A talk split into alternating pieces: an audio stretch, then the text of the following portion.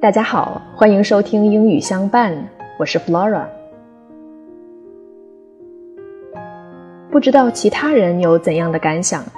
就我而言，手机里拍过的那些照片，存在网盘里，可能以后再也想不起来要去看了。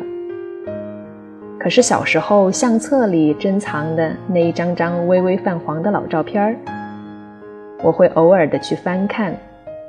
仿佛在重温那些温情的岁月，所有按下快门的瞬间，都仿佛值得反复的去回味。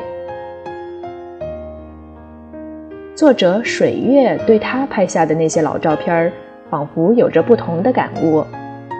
今天我们一起来聆听。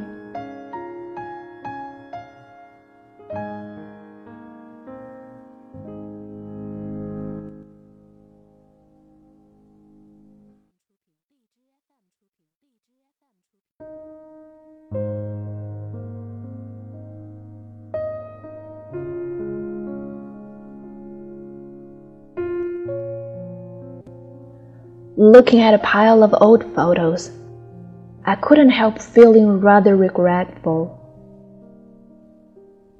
I've never got into the habit of sorting out photos. However, it's almost a habit of mine, a bad habit at that, to have photos taken thoughtlessly. Thus, like the saying, many a little makes a mickle. Photos have been piling up in my childhood to womanhood. In spite of that, those black and white pictures taken in my early years are scarcely kept, except a few survivals regarded as antiques. A bold baby picture of me that I treasured, the only one left. It's now missing. Familiar faces flash one by one before my eyes. Though the world is so small and we all live in it, yet we are alienated by physical and psychological distances, some smaller, some larger. With the passage of time, one cannot regretfully relieve it with the same feeling as one had in the picture. What one can retrieve from the old photos, it's but a fraction of the past joy. One takes pictures with different persons in different time and places. They fill one with nostalgia in various degrees. Some more, some less and others none. That's why one has conflict feelings towards the old photos, still kept with the current ones. They're even less favored than a daily use cup, which is always close to the owner.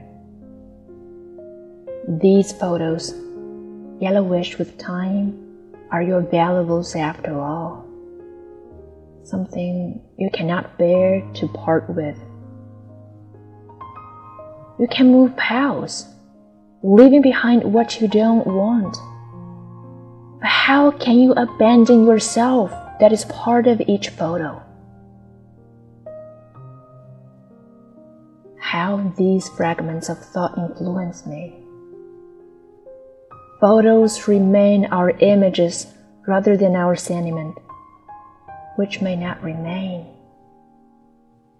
The image is always there, but not its owner, whom the photo cannot keep, neither can it the event.